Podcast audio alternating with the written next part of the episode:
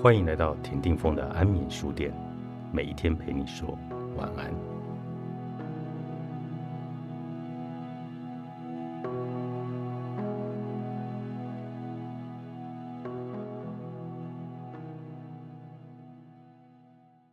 死亡不是悲伤的事，亲爱的，你快乐吗？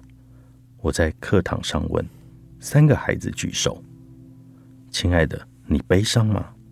三百个大学生中，近一百个点头。悲伤是一种共鸣，一种没有学名的细菌，在空气中飘忽、蔓延、四处传染。如果青春是悲伤，那死亡是什么？学生们瞪大眼睛望着我，我的声音如魂魄敲响他们的枕磬，没有鬼魂的凄白。却向他们说出了穿越生死般的境遇。死亡不是悲伤的事，我一个字一个字念出。死亡真的不完全是件悲伤的事，相反的，它可以教导我们许多所谓向死而生的智慧。人不一定要等到靠近死亡、接近棺材，才体会生命有限，因而才断了一些没有必要的怨念。弥补人生缺憾。人如果可以从年轻时就时时念着死亡，学习死亡，日子会快活许多。事实上，面对死亡是产生智慧最好的思想旅途。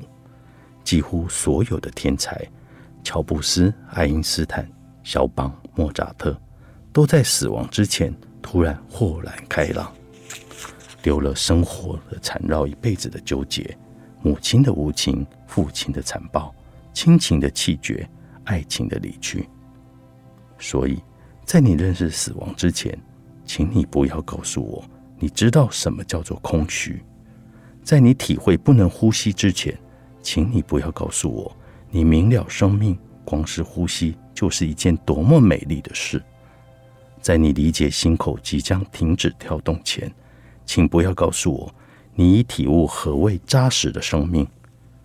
生命本来就是宇宙中一棵偶生的小草。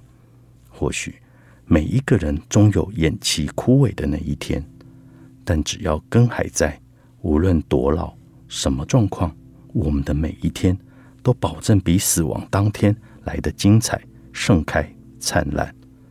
死亡的颜色是黑色，人们怕面对它，于是逃避、否认。恐惧，假装我们可以永远的活下去。但你若是认识黑色，你才会明了什么叫做彩色。对于死亡的逃避，是人活下来的办法之一，或者干脆借由永生转世这个观念来转念人们对死亡的恐惧。但这种伪装，反而使我们无形中未曾去意识生命如何稍纵即逝。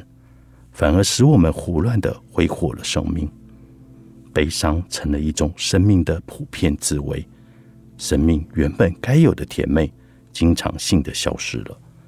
于是，人似乎只有在特殊状态下才能够快乐。给逆境中的你，作者陈文茜，映客出版。